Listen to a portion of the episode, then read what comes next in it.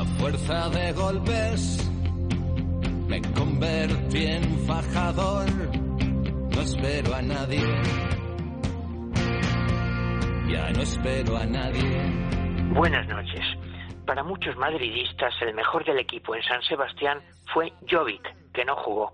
Así suele suceder con la triste frustración de un 0 a 0, esas gafas que nos dejan a todos con cara de tontos.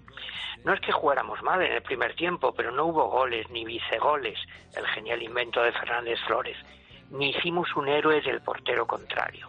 Resignadamente admitimos todos que nos faltó el caballo que tiene el rejoneador Diego Ventura para la suerte suprema.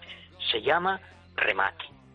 Como en una obra de teatro del absurdo, todos nos quedamos esperando a Jovic, no a Godot. Pero Jovic, como si esto fuera un 23F futbolístico, ni está ni se le espera.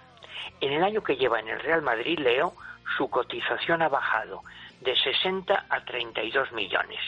Apenas ha jugado partidos completos, solo minutos sueltos. Apenas ha marcado goles, cuando fue nada menos que el pichichi de la liga alemana. Y lo peor, cuando ha jugado no se ha integrado en el juego del equipo. Decían los castizos, como un pulpo en un garaje. Antes se decía que su fichaje fue una petición del propio Zidane. Ahora se dice que Zidane no quiere ni verlo. El madridista de a pie apenas sabe nada de Jovic, salvo que es joven, fuerte, se ha portado frívolamente con el virus y no ha justificado la fama de goleador con la que vino pero los presuntos expertos tampoco se aclaran.